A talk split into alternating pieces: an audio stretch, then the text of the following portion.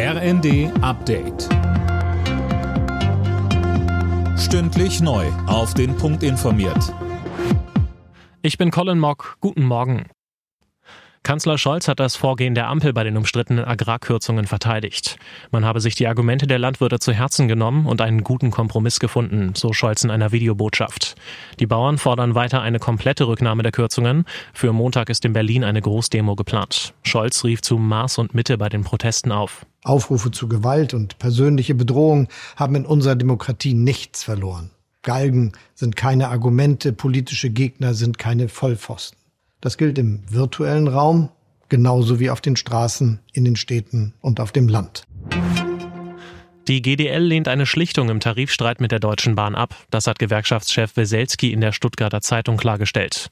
Über grundsätzliche Angelegenheiten lasse sich nicht schlichten, sagte er.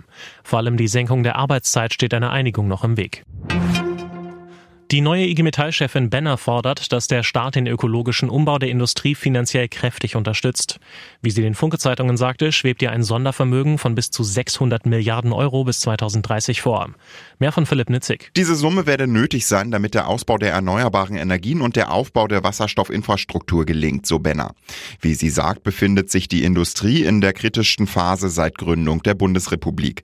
Man müsse dringend große Pflöcke einschlagen und die richtigen Entscheidungen treffen, um zu verhindern, dass etwas ins Rutschen gerät. Eine starke Industrie mit guten und sicheren Arbeitsplätzen bedeute Wohlstand und stabile Demokratie.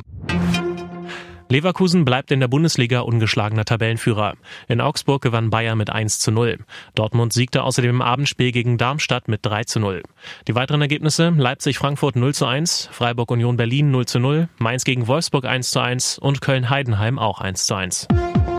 Alle Nachrichten auf rnd.de